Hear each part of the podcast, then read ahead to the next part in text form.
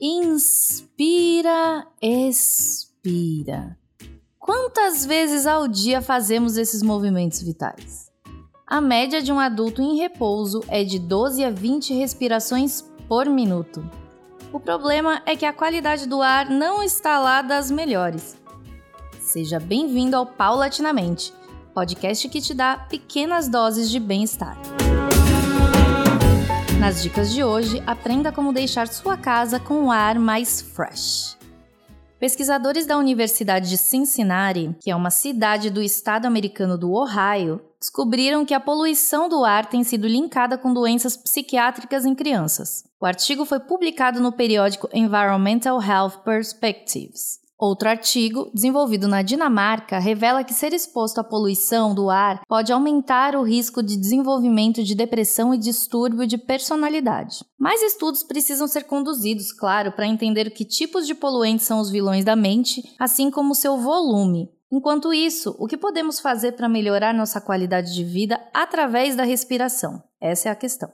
É crescente o número de pessoas que escapam das grandes metrópoles aos finais de semana, por exemplo. Ficar um período em espaços ricos em natureza pode diminuir o estresse, melhorar o ritmo cardíaco, a pressão arterial e o humor. Mas nem todo mundo consegue dar essa fugida, né? Então, que tal levar um pouco de verde para dentro de casa para cultivo nas chamadas sacadas do tipo gourmet ou salas de estar? O paisagista Raul Canovas dá dicas incríveis para você entender os benefícios das plantas em casa e quais são as melhores espécies para cultivar. São muitas as plantas eh, que mais ou menos são adequadas para o interior, que podem combater os efeitos de eh, benzeno, formaldeído, uma série de elementos tóxicos que são produzidos ou pela fumaça do tabaco, pelo escapamento de veículos, até por cera que a gente passa nos móveis, os detergentes inclusive, tudo isso causa eh, sonolência, às vezes um pouco de tontura, aumenta o batimento cardíaco, eh, dá dores de cabeça, enfim, é, são, são coisas assim de nossa época contemporânea. Agora, tem muitas plantas que acabam combatendo isso e muito bem. Por exemplo, uma é essa a glaunema.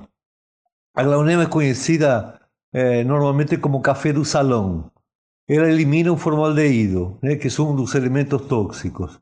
Depois tem a dracena, né, são muitas as dracenas, há uma que é a dracena fragans, que é, é também fantástica para eliminar essas coisas tóxicas.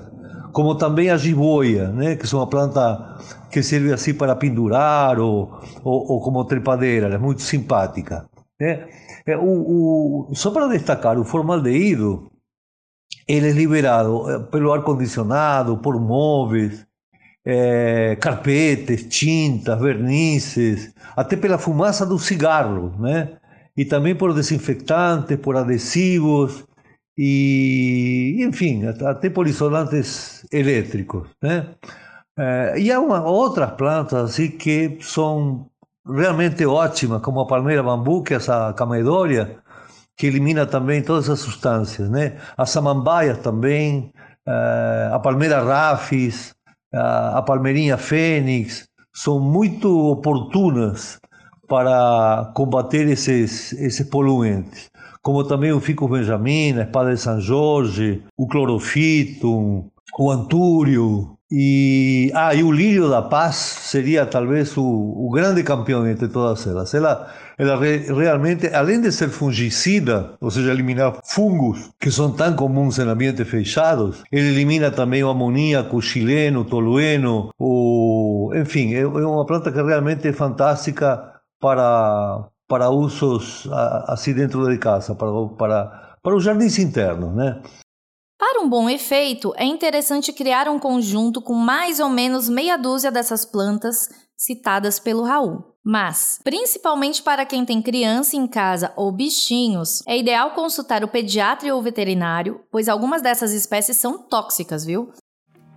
Para recapitular todas as espécies citadas, entre no jornaldamodabrasil.com/podcast e acesse o conteúdo Ar Puro. Espero que você tenha gostado das dicas. Fique ligado que vem muito mais paulatinamente por aí. Até já!